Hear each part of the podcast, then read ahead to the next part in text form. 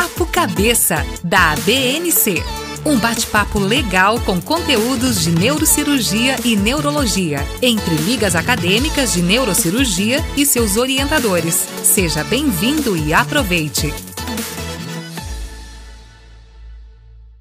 Olá a todos, meu nome é Paula e para iniciar o nosso Papo Cabeça de hoje, eu gostaria de perguntar ao Dr. Tadeu quais as principais origens sistêmicas das metástases cerebrais e quais são as suas principais localizações. O senhor poderia falar também um pouco sobre epidemiologia? E frente a isso, como é possível explicar o aumento dos casos de metástases cerebrais? Oi, Paula, tudo bem? Paula, é, existem trabalhos que acham que mais ou menos de 6 a 14% dos novos casos diagnosticados de câncer vão dar metástase para o cérebro.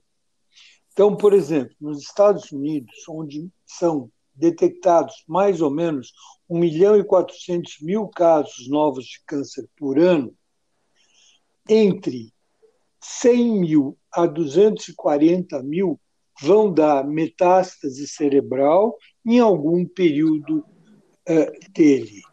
Né? Os, as principais metástases cerebrais são de câncer de pulmão, então mais ou menos 45% das metástases cerebrais são de câncer de pulmão. 15% das metástases cerebrais são de câncer de mama. 10% das metástases cerebrais são de melanoma e 5% das metástases cerebrais são de câncer coloretal. Existem alguns trabalhos que dizem para gente que os cânceres de pulmão costumam metastatizar para o cérebro aproximadamente quatro e meio meses após o diagnóstico do tumor primário e que frequentemente isso ocorre sincronicamente com o crescimento do, do câncer primário. Ou seja, quando o câncer primário cresce mais, se desenvolve mais, é quando ele dá metástase cerebral. O melanoma, ele costuma metastatizar para o cérebro entre 24 a 30 meses após o diagnóstico do melanoma inicial e o câncer de mama 40 meses após o diagnóstico diferencial, após o diagnóstico primário. Se não tratada, a sobrevida média da, dos, dos, tumores com metástase cerebral costumam ser de dois meses. E se a gente, se, se a gente eh, propuser terapias alternativas e paliativas, né, como o corticoide terapia para metástase cerebral, como a radioterapia, né, você pode estender essa sobrevida do paciente até perto de um ano. No momento da detecção do câncer cerebral, a, no, tem, existe um trabalho do MD Anderson Cancer Center, no Texas, de que aproximadamente 80% dos pacientes vão apresentar já metástases múltiplas, tá? e não metástases únicas. As metástases, elas costumam ser mais frequentemente supratentoriais, ou seja, acima da tenda do cerebelo, do que infratentoriais, ou seja, abaixo da tenda do cerebelo. O crescimento ou aumento do número de pacientes com metástase cerebral vai dever deve-se a dois fatores básicos. O primeiro é que devido à melhora das terapias sistêmicas, houve uma grande melhora da sobrevida do paciente com câncer. E esse aumento da sobrevida leva a um aumento do número de metástases cerebrais. E, além disso, atualmente, a gente consegue detectar mais precocemente e melhor essas metástases pelos exames de imagem são a tomografia e a ressonância nuclear magnética. Bom, pessoal, eu sou o Matheus e eu gostaria de perguntar para o Dr. Tadeu é, quais são as apresentações clínicas e como é realizado o diagnóstico das metástases, professor? Oi, Matheus, tudo bem? Olha, a apresentação clínica das metástases cerebrais, ela costuma ser com uma síndrome de hipertensão intracraniana, né? que é aquela síndrome clássica, com cefaleia, vômitos, papiledema. Né? Na maior parte das vezes, o vômito é, não é o, o, o mais comum, mas a cefaleia e o papiledema é que predominam. Essas metástases, elas podem também levar a crises convulsivas. E elas podem também dar sinais que a gente chama de sinais neurológicos de localização. Quais sejam a perda de força de um dimídio, né, que pode ser paresia ou até plegia. Né? Se essa metástase for na fossa posterior, pode dar sinais cerebelares. E a maior parte das metástases, principalmente aquelas metástases múltiplas, vão dar deteriorização da qualidade de vida e do estado mental do paciente. A gente tem que lembrar que a maioria das metástases são por, vias por via hematogênica e que, portanto, elas devem, teoricamente, ter e, e atravessar a barreira hematoencefálica, o que é difícil. Né? Na maioria das vezes, as células cancerosas metastáticas vão atravessar essa barreira entre as células que compõem a barreira e o podócito do astrócito, que é quem está abaixo da barreira. Após atravessar essa barreira, essas células elas vão necessitar de suplemento sanguíneo para oxigenação e metabolismo né, dela. E parece que as metástases de câncer de pulmão conseguem esse aumento do suprimento sanguíneo, esse suprimento sanguíneo, por neoangiogênese. E o melanoma e o câncer de mama vão coaptar vasos cerebrais para ele, para é, para tentar ter essa, esse aporte de oxigênio. A gente tem que lembrar que o neurônio é ávido por oxigênio e que o neurônio tem algumas uh, uh, atividades basicamente assim voltadas para a captação de oxigênio. Então ele vai ter que entrar em luta com o neurônio para tentar captar esse oxigênio aí, né, para ele. Além disso, essas células elas vão precisar inativar o ataque pela micróglia, né? O microglia, que é, é, é, tá lá dentro do sistema nervoso e que consegue in vitro ina, inativar as células da metástase, tá? O diagnóstico da metástase cerebral é feito basicamente pela clínica, né? então, sabendo que o indivíduo é portador de um câncer, né? ou muitas vezes não sabendo, né? então uma síndrome de hipertensão intracraniana e que você não sabe, pode não saber a origem desse câncer. Né? O indivíduo pode não ter o diagnóstico primário ou do câncer primário. E é feito sempre por imagem. Quais são? As tomografias computadorizadas de crânio e, mais recentemente e muito melhor, pela ressonância nuclear magnética de crânio. O PET scan é muito bom para a gente ver metástase, para a gente ver, desculpa, câncer primário de outras localizações. O PET scan cerebral, já que o cérebro tem muita glicose, então, vocês lembrarem, né? o cérebro habitualmente é mais ou menos 2% do peso do corpo, tá? e ele capta aproximadamente 20% é, do oxigênio que a gente inala. Né? E ele capta muita glicose. Como o PET scan vai dar basicamente glicose, né? ou vai dar metabolismo de glicose, o cérebro, as metástases cerebrais são ruins de ver no PET scan. Então, são melhores de serem vistas na ressonância do que no PET scan. Olá, eu sou a Tabata e a gente acabou de entender como é realizado o diagnóstico.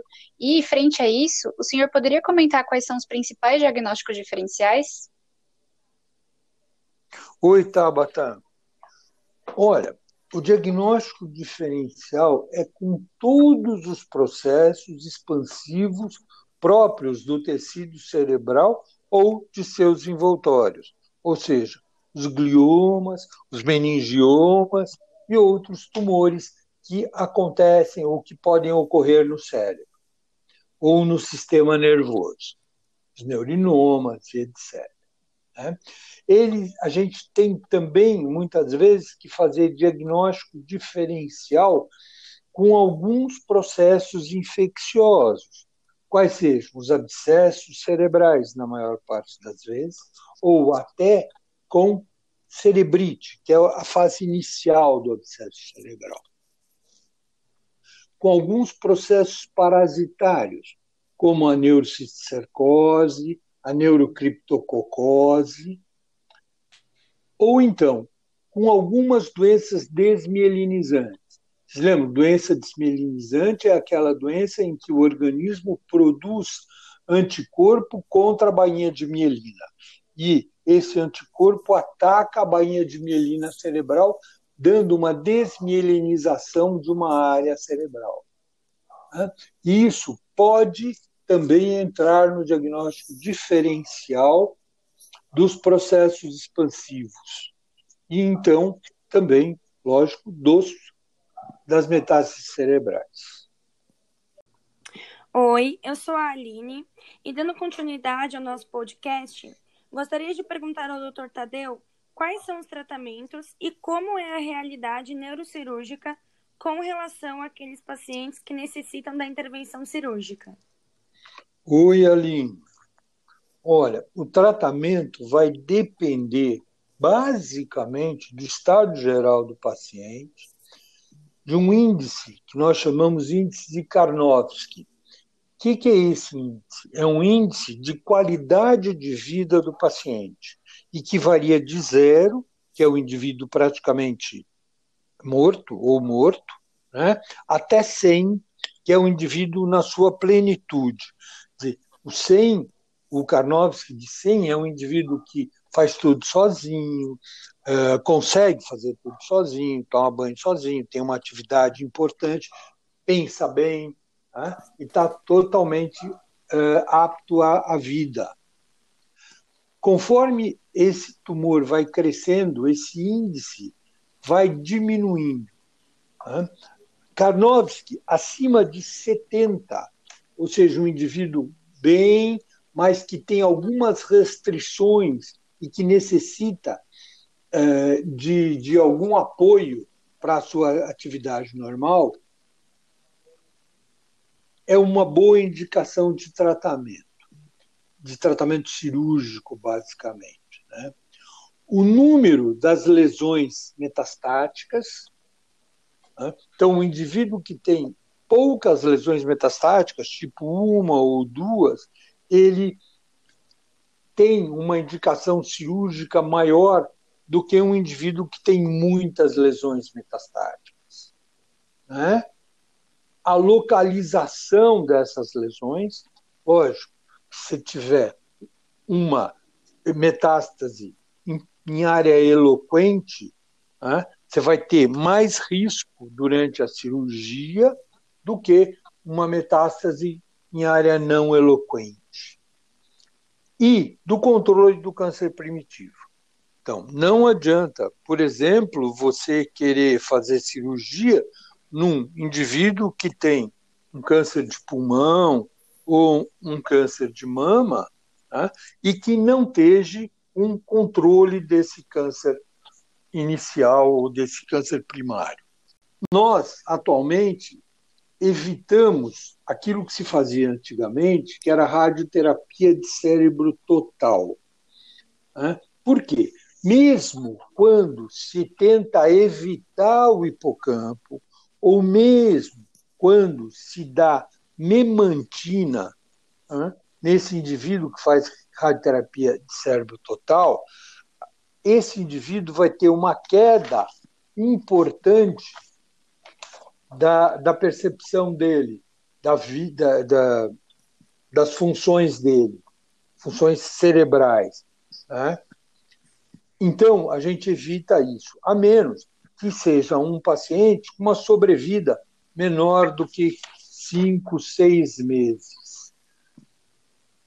Na maior parte das vezes, o tumor cerebral retirado né, a apresentar mutações que o primário pode apresentar, ou seja, o que o primário apresenta. Algumas vezes a gente opera, operamos tumores metastáticos cerebrais que têm mais mutações ou algumas vezes menos mutações que o câncer primário. Essas mutações são basicamente no câncer de pulmão a do EGFR,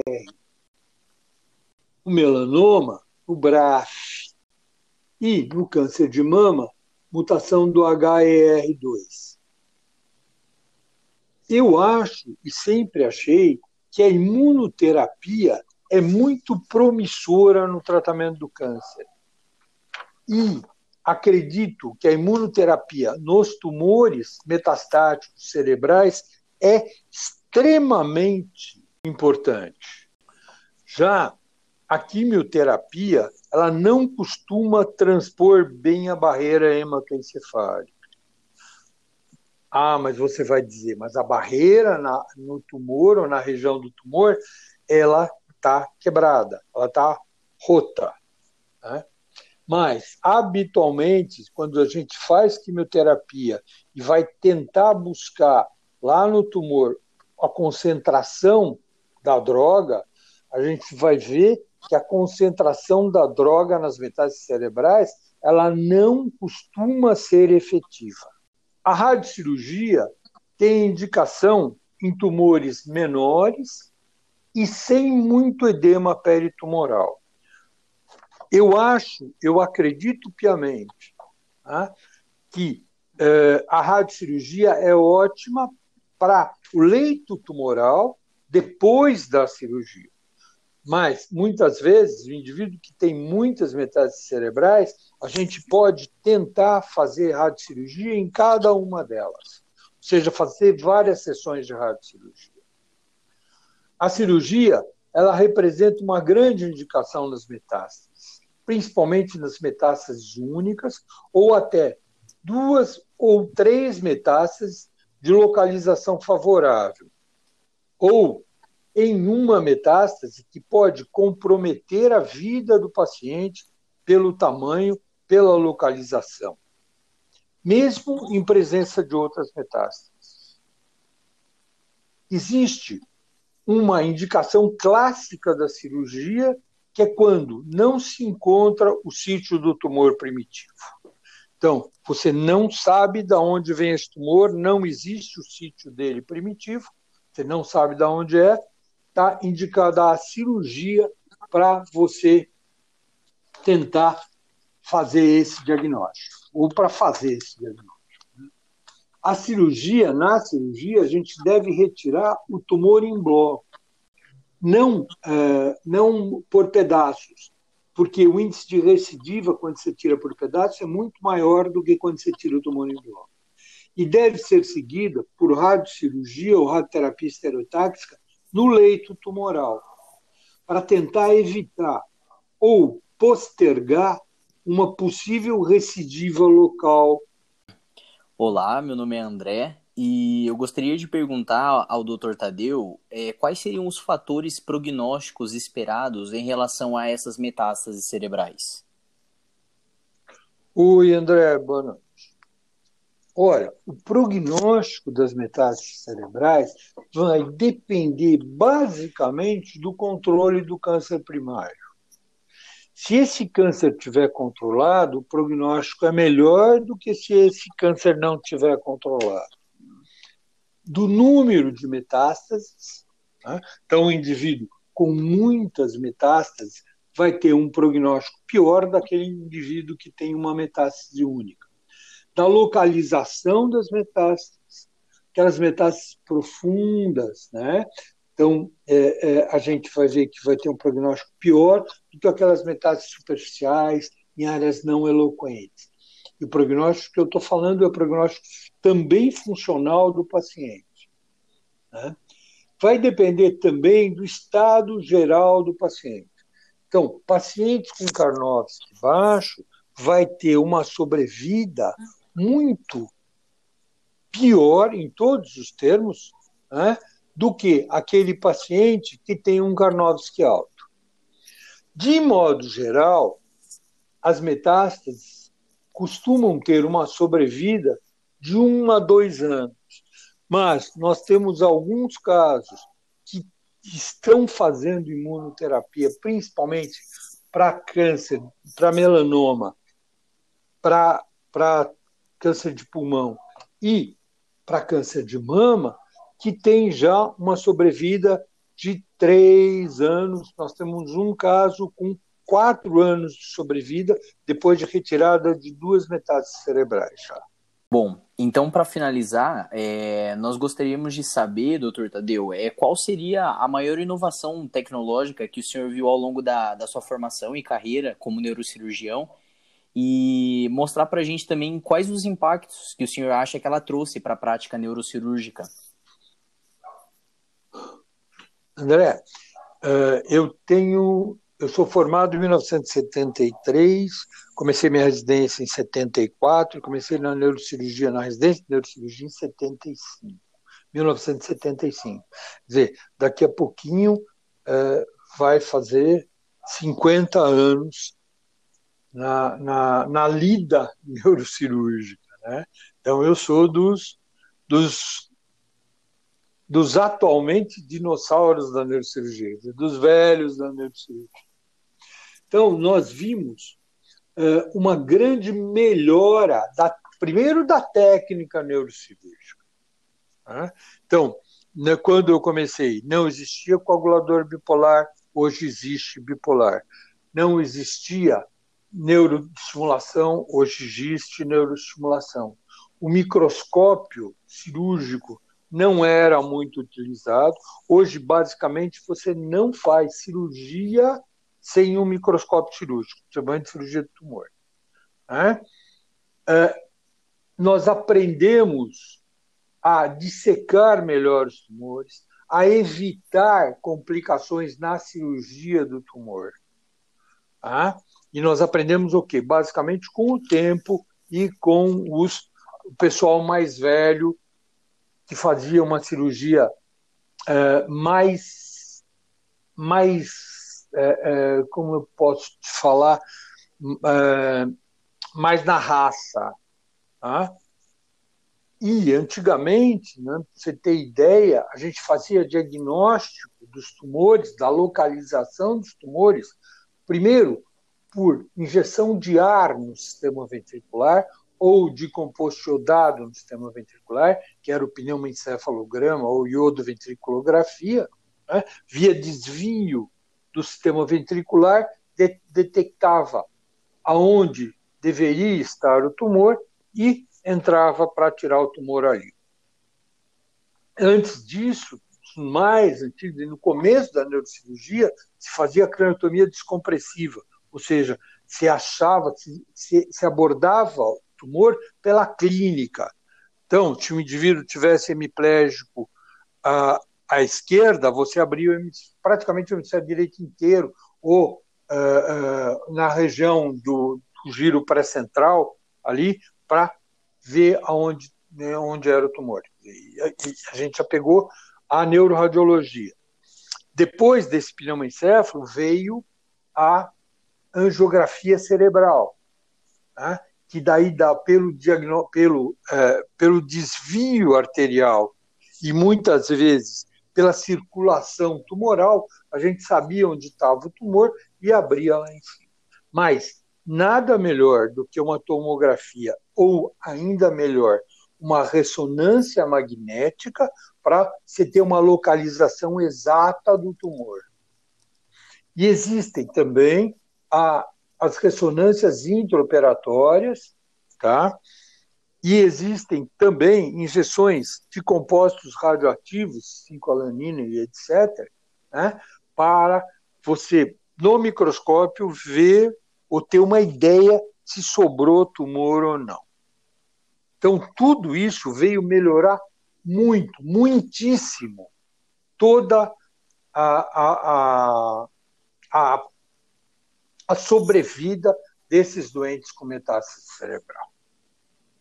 Ah. E com tumor de modo geral e com outras patologias cerebrais. Perfeito, professor. É, muito obrigado pelas respostas, viu? É, então, a Liga agradece a participação do professor Tadeu e aos organizadores desse podcast. Muito obrigado. Do tumor. Essa foi a edição da semana do Papo Cabeça ABNC. Fique ligado, todas as terças um novo episódio. Até a próxima. Apoio Hospital INC.